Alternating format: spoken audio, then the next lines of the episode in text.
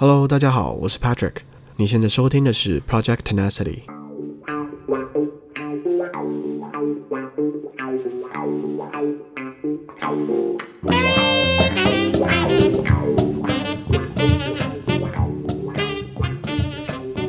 不晓得你有没有常常在关注嘻哈文化或者饶舌音乐？我自己身边很多的朋友都是透过《中国新说唱》这个节目来了解中文饶舌歌手以及他们的作品。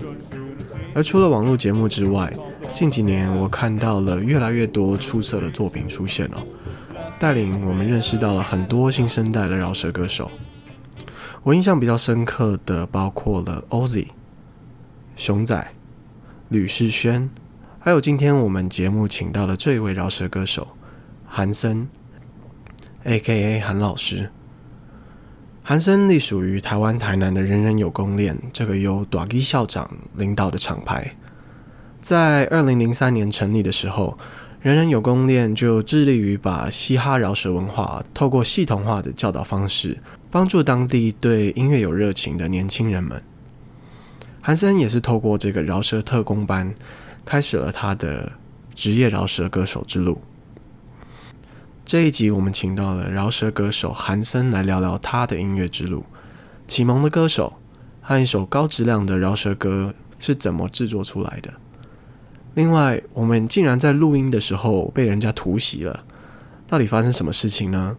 能做成这次的访谈，要感谢的对象有多伦多台湾侨民社区服务中心的执行长 Kevin，还有慷慨提供录音场地的 Willie。如果你想收听更多的节目，只要到 Facebook 搜寻 Project Tenacity 就能找到我们，或者在现在收听节目的平台上订阅频道来收到更新的通知。如果你是透过 Apple Podcast 收听节目的话，也欢迎留下你的评分和感想。现在让我们欢迎张玉忠 （A.K.A. 韩森韩老师）。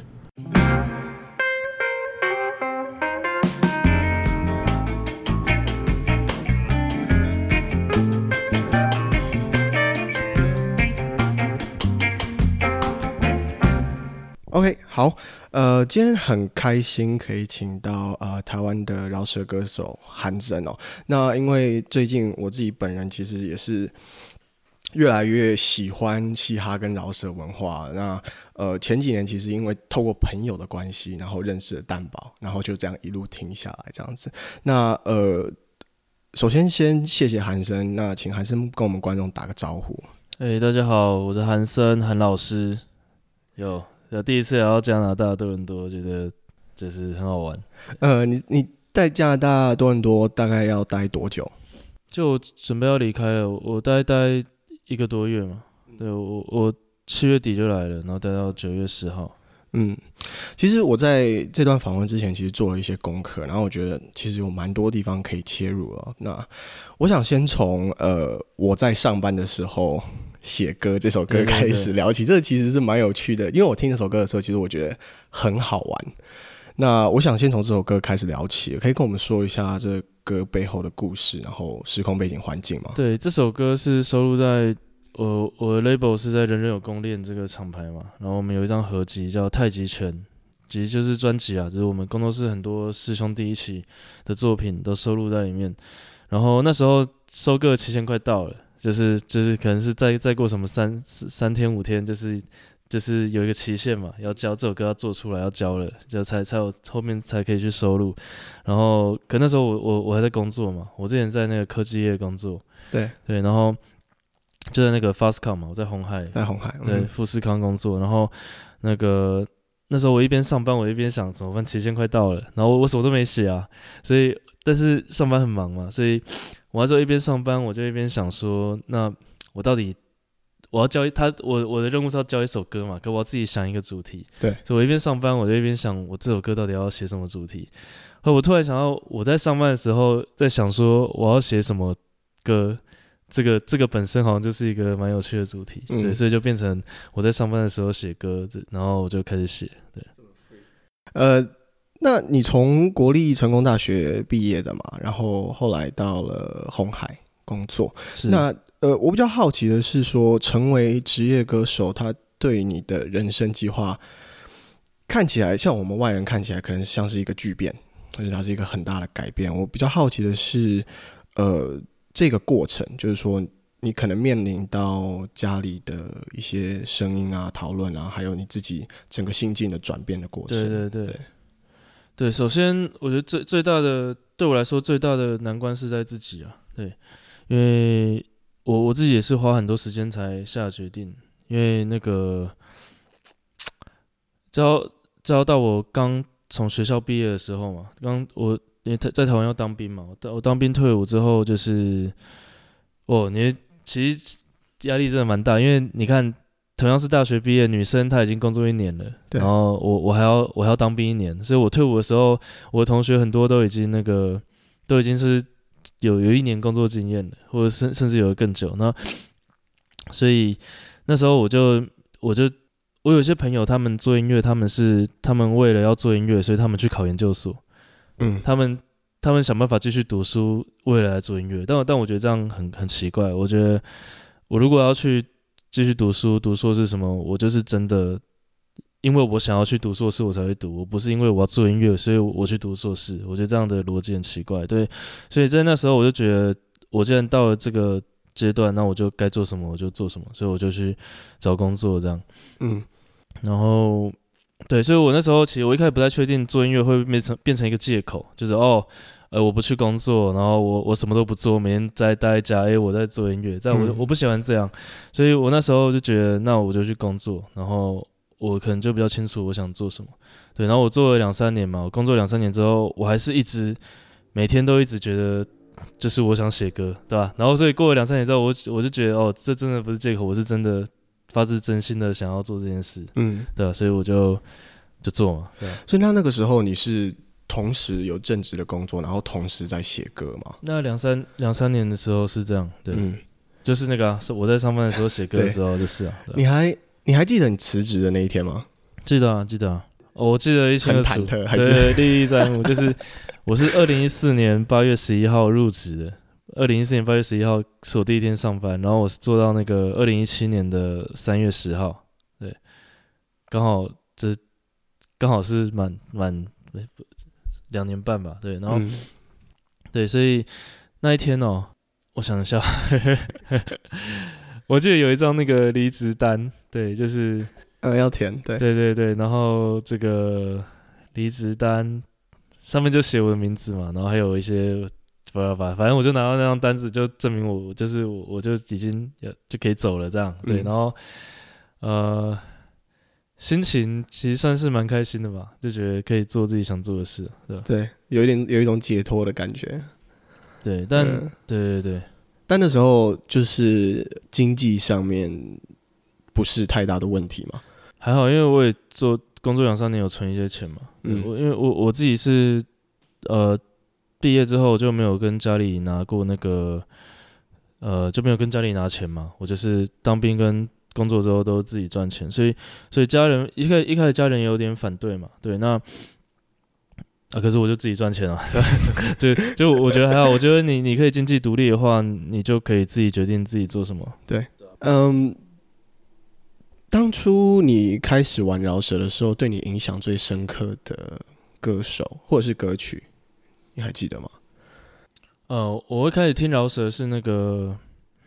我一开始听到热狗嘛，对，我、一开始跟同学唱 KTV 的时候，他们点热狗歌，我那时候没，我第一次听到，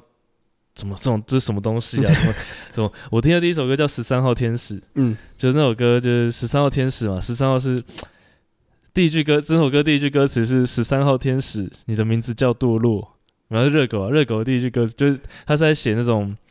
这可以讲嘛？酒店文化嘛，然后就是酒店，然后就是他们在酒店里面，然后就是所以叫他们十三号天使，因为然后我那时候我听到怎么有一首歌在讲这到底在写什么东西啊？就因为我我那时候我高中嘛，高一刚刚上高中，然后我我小时候对对歌对音乐了解就是哦就是流行歌嘛，就是周杰伦的、呃、潘玮柏、黄立行这些，就是就是哦就是。很大大部分就是爱来爱去，怎么怎么有一首歌在写什么酒店啊，什么东西？然后 我那时候就觉得很激动，然后我就回家开始 Google，然后我就喜欢。对，我整个高中都在听饶舌。我我我那时候有我们有个东东西叫 MP 三嘛，对对，就是可以播放音乐。然后我们那时候现在小朋友可能已经不知道什么是 MP 三，嗯，对，就是 MP 三。我那我 MP 三里面全部都是饶舌歌，对，然后对，然后有一次那个。有一次，我高中的时候有一个女生暗恋我，就我，我们是很好朋友，可是我那时候不知道，可是后来后来我才知道她就是她喜欢我这样，嗯、然后她都高三的时候，她会一直找我去晚自习，然后然后晚自习，但我我我哎、欸、我我是很好，我是很认真的学生，我我晚自习我就真的在晚自习，她她她找我晚自习，她可能是想跟我聊天还干嘛，可是我，我去晚自习，我真的就是。三个小时就是认真玩在读书，嗯，然后他就看我都不理他，他就想找话题，他就他就问我我的 MP 三能不能借他听，嗯。嗯，我说好啊，然后我就给他，然后他就他就听，然后然后我里面全都是老师，他就随机播放第一首歌，然后 他听了第一首歌之后，他就还给我，就是那一首歌，你知道什么？那首歌是大 G 的大只，嗯嗯，大大只早期有一首歌叫校长。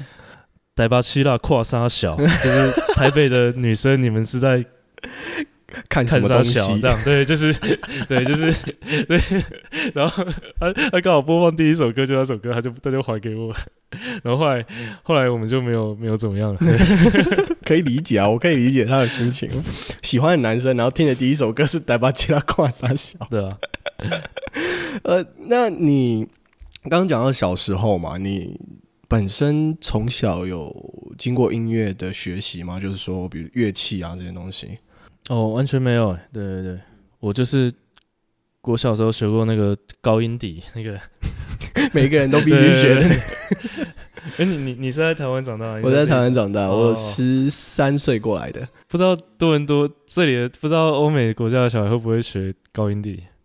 好像没有，因为高音笛在台湾它是一个必修嘛，就因为它入手便宜，所以每一个人都学那个东西。哦，是因为入手便宜？应该是入手便宜。那这边的话好像没有，我不记得，他好像没有硬性规定说哦一定要高音笛这样子。嗯、对，到国中好像还有中音笛这种东西，但没有，说我忘了。对，对，嗯，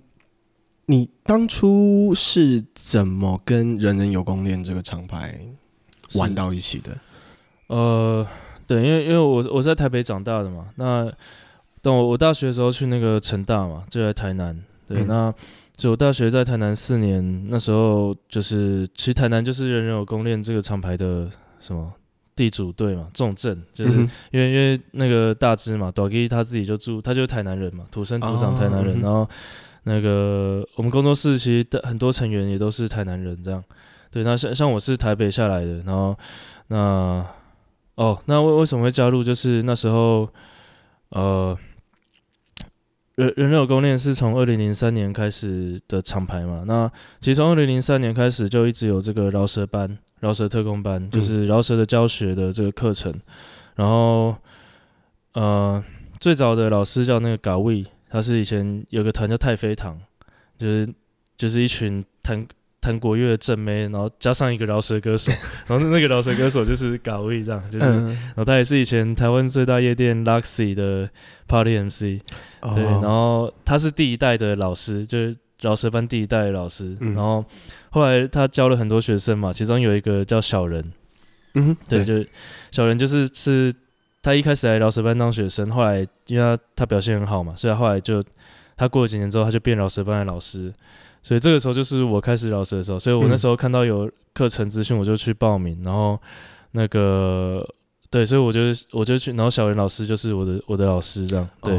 然后然后我表现也不错嘛，然后又过了几年，所以现在我就是现在我是饶舌班的老师这样，对，所以韩老师这三这三个字是因为饶舌特工班，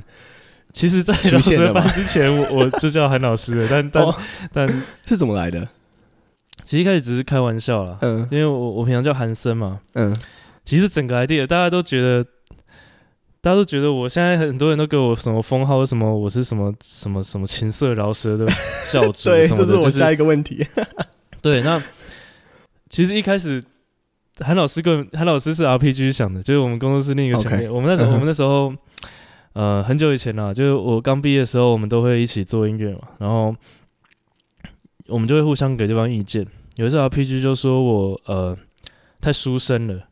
嗯，他说我的形象就太温文儒雅，然后因为你要讲讲到饶舌歌手，大家觉得哦，就是很坏嘛，就是有很嘻哈嘛，对吧、啊？然后可是啊，gang 嘛，gangster 嘛，然后 OG 都，但是我我的形象就是很很不 gang 嘛，我的形象就是 我就是一个蛮温柔的人这样，所以 RPG 就说这样不行，你要就是坏一点，所以你要写一首就是一首歌叫韩老师这里，然后我说哦是哦好，然后我就我就回家写，然后我就写完了，嗯，然后可是后来这个风格被。不断持续的沿用，就是除了韩老师这里之外，你还有什么？我当你的小怪兽啊，然后呃，茶余饭后，然后还出了两两首茶余饭后，就是一路沿袭那种情色的风格。这个是你有意为之吗？还是说就自然而然？然后后来发现我蛮擅长的，可能是某种天赋吧。没有，我我觉得是呃。韩老师其实一开始真的只是因为好玩了，他就是一个双关的一个，我对我来说就是一个双关的文字游戏，这样就是我觉得很有趣，我喜欢这种文字游戏的东西。然后后来，嗯，小怪兽它是个业配，对，那茶余饭后对我来说反而是对我来说比较有意义的，因为我们茶余饭后为什么会出两集，就是我们在探讨这个议题嘛，就是对我对我来说这是一个议题。那对，那我我自己觉得说，我的创作里面就是。有有些人写歌，他会去避免这些话题嘛？嗯，这一不管是议题或者是这种就跟性有关的主题，对对。那对我来说的话，呃，我我觉得我就是我我不会去避免它，因为我觉得性就是生活的一部分嘛。我我们都是因为性有性生殖，人类是有性生殖嘛，所以我们都是因为性，所以我们才会坐在这里啊。对，所以为为什么我们要假装就是？没没有人在做这件事，对吧？这这这不是很奇怪吗？嗯、这这是我的想法，所以我自己在创作的时候，我不会去避免它，对。但当然，我我也没有刻意，我也没有要就是宣扬，就是教大家一起来做，没有没有，就是我只是。没有去避免它而已，不避讳它而已。嗯、这对啊、哦，不好意思，刚刚后半段那个部分可能对我们观众比较陌生了。茶余饭后，它其实是呃，就是茶跟鱼，哦，好难解释哦。在台湾其实是一种另类的。对对对，我一开始 我一开始会为什么会写这个，就是因为我觉得这跟那个嘻哈里面有所谓的黑话嘛。嗯，对，对就是因为这个很多饶舌的很多嘻哈的创作者，他们呃大部分是黑人嘛，那他们早期有很多。工作很多不平等的环境跟待遇，所以他们有的或者他们有些被迫自愿或非情愿的去做一些违法的事情嘛，所以他们就有很多这种暗号，因为他们要有时候要交易什么的嘛，所以他们有时候很多暗号啊，很多，所以就就算就算你是美国人，就算你是 native 的学英文的人，你去听很多饶舌歌词，你还是看不懂，因为你你就是不懂这个文化嘛，不知道他们暗号那些代称什么，所以我就觉得这个就跟。这个茶跟鱼的文化很像，因为在台湾，这个茶跟鱼其实就是一种暗号嘛，它就是就是一种暗号，对，所以就是我是哦，我就觉得把这两个结合在一起，我觉得就很，我觉得很喜欢。嗯，没关系啊，我就直接跟我们观众解释好了，就是茶跟鱼在台湾，它这个暗号所代表的意思，在背后的意思就是它其实是就是非法的性交易，所以呃，如果听不懂的观众，现在你知道。再聊回来聊舌特攻班哦，呃，因为。其实这几年，我记得是连续三年，呃，其中包括了小人啊、BR，还有你知道，今年是你，然后都是来到多伦多，然后开开设这个饶舌的教学班级。呃，这个是跟饶舌特工班的延续的那个精神吗？还是说它是怎么样成型的？呃，说在多伦多，对对对，我我们都一直希望可以让更更多人。尤其是中文饶舌嘛，很多人他可能喜欢饶舌，他喜欢 hip hop，可是他不知道怎么开始。对，所以这这就是为什么我们要教课嘛，我们要上课。对，因为我我自己刚开始饶舌也是去上课学的。嗯，对，是我知道有些人饶舌他是他是无师自通的，他就是听听很一直听歌听一听他就跟着唱，然后他他就会了。但有些人他可能一开始抓不太到，所以我们就是告诉他，呃，我是我是怎么做的，我我我写歌的经验，我创作的经验，然后呃，另外一方面是。教室本身也是一个交流的平台，这样就大家很多学生其实像我，我们说二零零三开始到现在有很，其实我们饶舌班里面有很多很厉害的学生，后来都变很厉害，对，所以那他们自己彼此之间互相交流也会是，像现在可能还好，现在可能听饶舌的人越来听中文饶舌的人越来越多，以前是真的很少。我以前我高中，我说我高中开始听饶舌，我。全班没有了，只有一个人，除了我以外，只有一个人有在听饶舌，就是就是他他在 KTV 点歌，所以我才知道。嗯、对对，那可是其他人他们都，我那时候就很狂热嘛，我就到处放饶舌歌给同学，什么就说哎、欸，这个很好听，你听。然后我印象超深刻，有一次，有一次我放热狗的早期的歌，有一首歌叫《我小时候都去 TU》，然后我放给我同学听，我说这首歌超好，超屌，超好笑，嗯、歌词写什么就是很很屌这样。然后，然后我同同学说哦是哦，那我要听。然后他说听听听，然后他说整首歌听完哦，然后他一句话不讲，他说。他就走了，他就他就哦，然后他他就走了，他就他就是他觉得这是杀小，就是他已经不知道要怎么嗯。怎么，他已经不知道我在干嘛，他觉得我在整他这些，对，所以所以以以前你要找到一个同好很困难，那像、嗯、所以像饶舌教师这样，就是呃你可以找到一个跟你一样喜欢这种音乐的，然后可以交流，嗯，这也是我觉得非常呃有帮助的，因为因为其实越来越多人呃开始喜欢饶舌这个文化，可是。对于没有音乐背景的人来说，他其实是有一点障碍的。就是说，你怎么样更好的去理解或者享受一首歌，这是我很困惑，我也想要请教，今天想要请教你的那个部分，就是说，呃，饶舌它主要分哪几个部分？然后，呃，对于一个可能我们平常都是听一些呃流行歌曲，像周杰伦啊、呃林俊杰这些的人，他对于嘻哈文化其实。的理解是很浅、很浅、很浅的，他甚至不是不是从美国英文歌曲了解，他可能是从直接从华语的这个歌曲入手。那我们应该怎么样更好的呃去享受这个音乐？对，那我觉得分几个部分了。首先，呃，技巧性的话有押韵嘛，就是你的押韵技巧，像最基本的，像现在大家都听过双押嘛，像我们在台湾叫双韵，但基本上是差不多的，就是。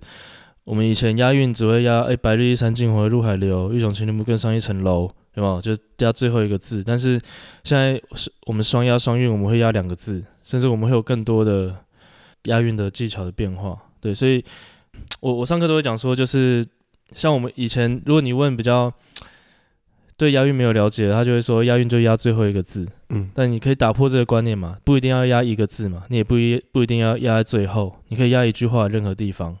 对，所以我在听饶舌歌的时候，我就会去，你要怎么欣赏它的韵脚，就是你就看它压在哪里嘛，然后它押几个字嘛，所以是，所以其实大概就是这样，就是，但其实也没那么自私啊，就是，嗯，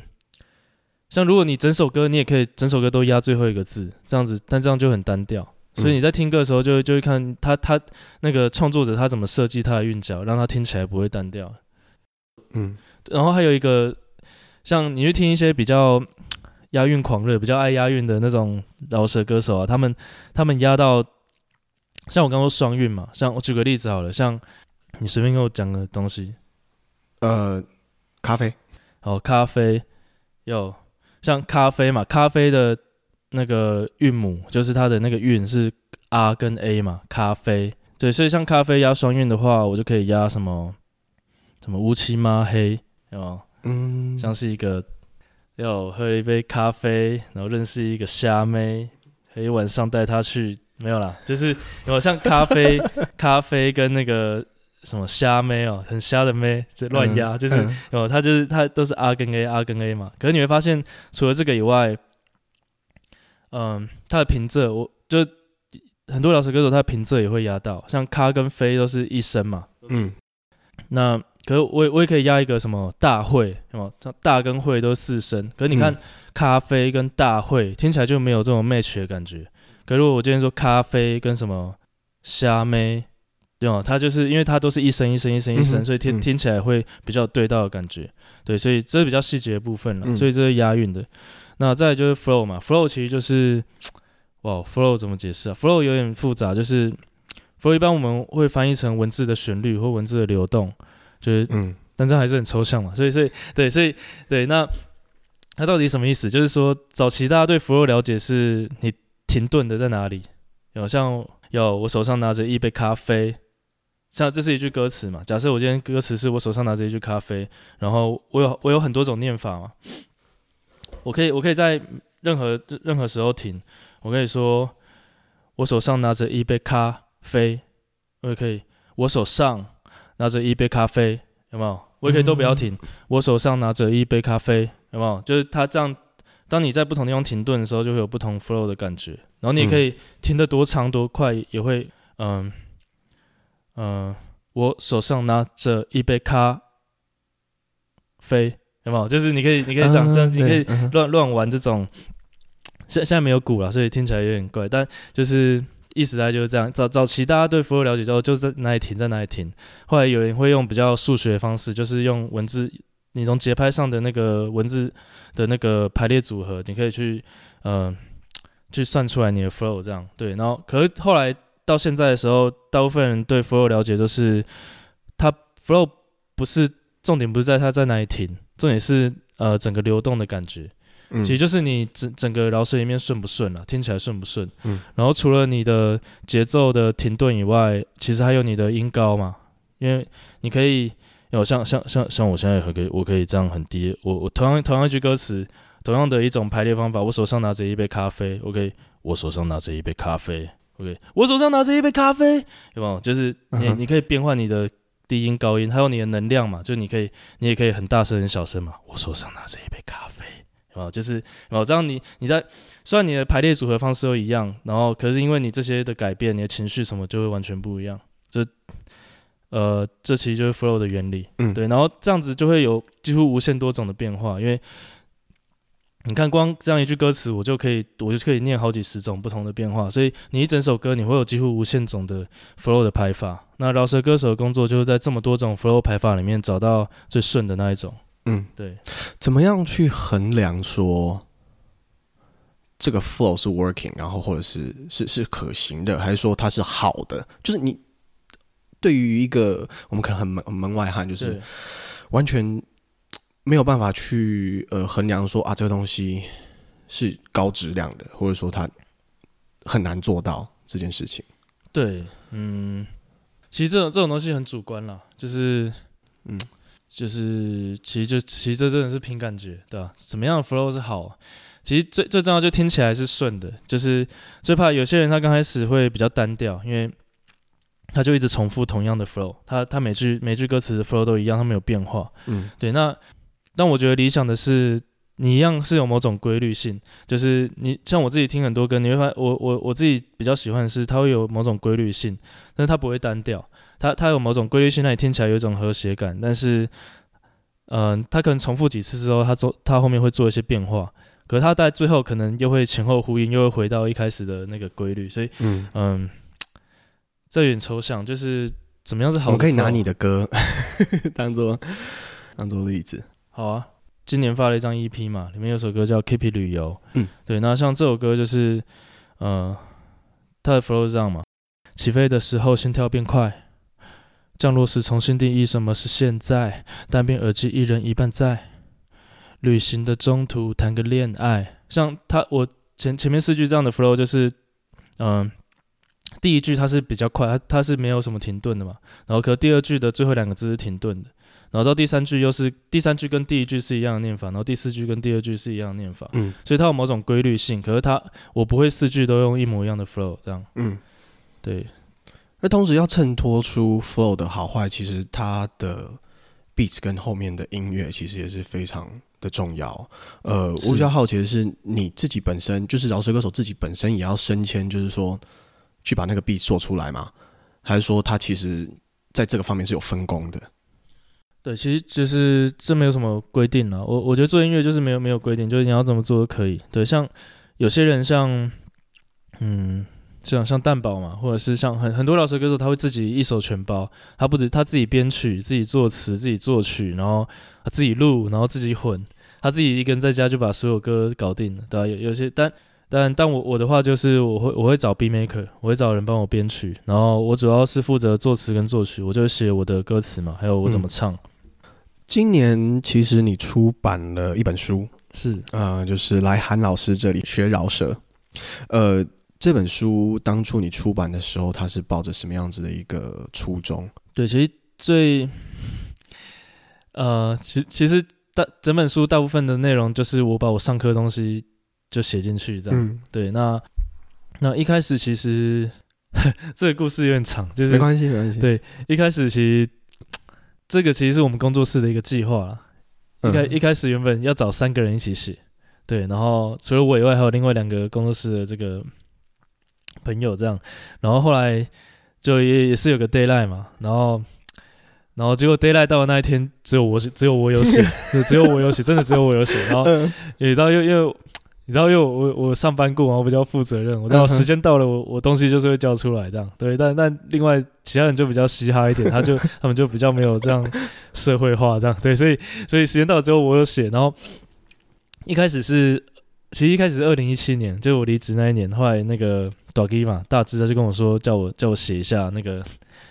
写一个书感觉蛮屌，然后一开始我觉得，我觉得应该是说说而已吧，就是感觉没有很认真。然后，可是那时候他叫我先写一个初稿，那我就先写了十页，然后就整整本书一开始是押韵的那一章，有有一章在讲押韵的，就是其实就跟我就我刚刚讲的那些东西，对。然后我一开始写十页就是在写押韵，整本书一开始，然后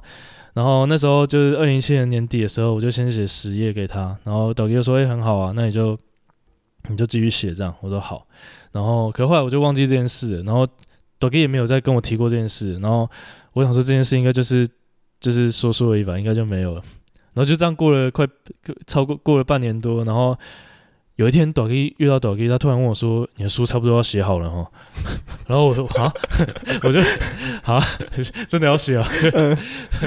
就他说：“真的啦，我出版社都已经谈好了，就是什么那时候已经六那时候已经六七月了，然后说九月要发，十月要发。”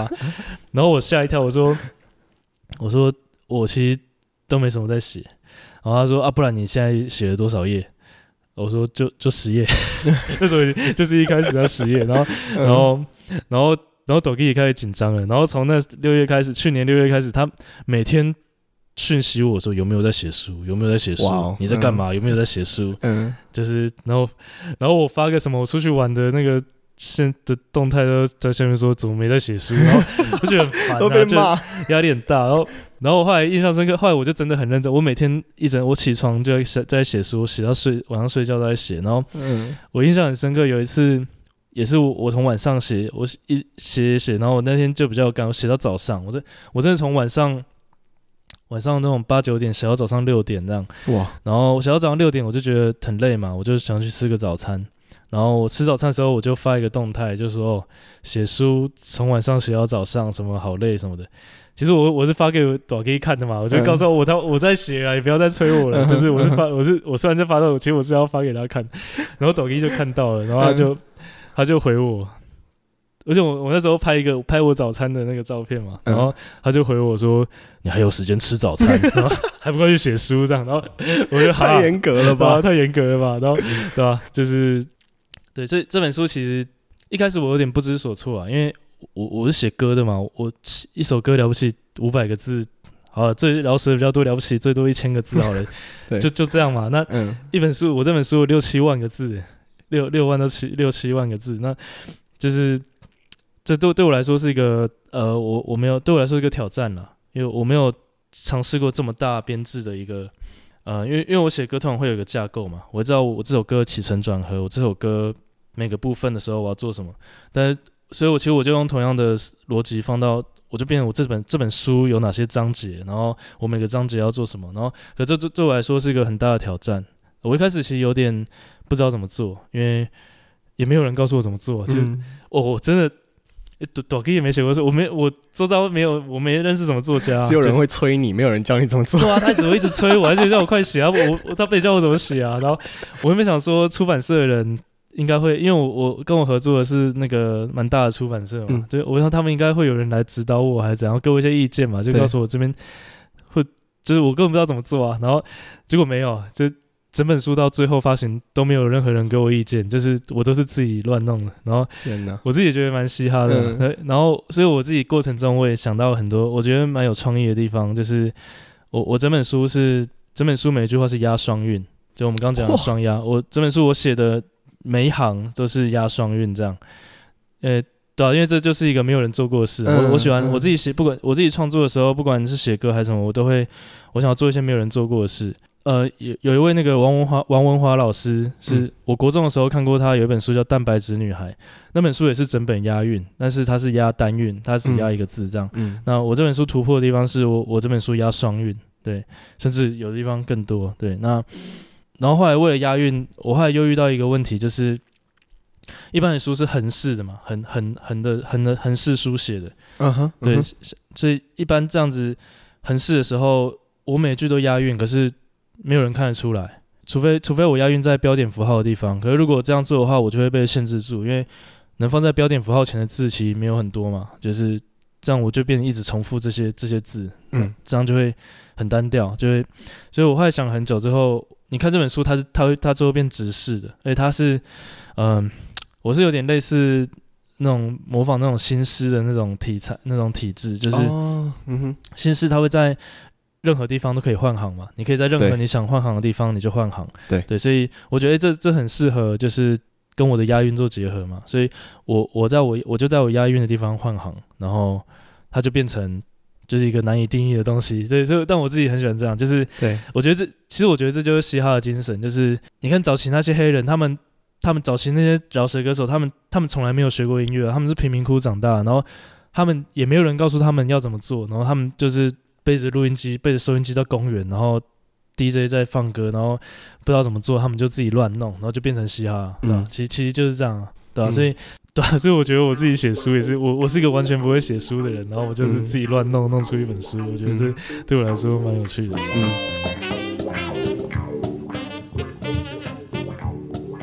嘿，hey, 我是 Patrick。以上就是这次和韩森访谈的前半部分。